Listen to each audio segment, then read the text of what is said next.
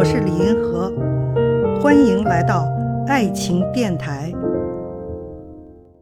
有一位听众问哈，为什么现在越来越多的大学男生很少去追，甚至不愿去追女生了？这个问题啊，就是说在恋爱心理学上的话，强势的去追弱势的是一个规律。一个高高在上的人屈尊于贵，去追低低在下的人，能让在下的人呢感到受宠若惊。过去是这样，男人是高高在上嘛，所以他们都去追女生。可是现代的女生呢，她本身就很强势，至少是跟你平等的。所以呢，从恋爱心理学上来说，男生就不愿意追女生了。另外呢，过去女生绝对的不会去追男生。如果男生不去追女生，那就什么都不会发生，所以显得过去好像好多男生在追女生，可是现在不是了呀，现在有好多女追男呢。另外呢，我觉得有一个原因就是有好多男生，他们可能是打算独身了，或者是想以自由身玩的时间久一些，打算很晚很晚才结婚。现在好多人三十多岁才结婚也是很常见的，所以他们就不去追女生，根本他就打算独身了。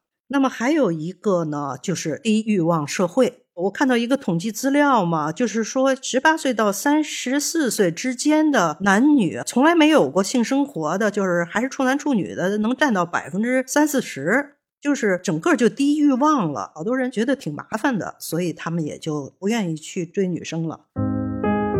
看见爱，感受爱，遇到爱。我是李银河，我们下期再见。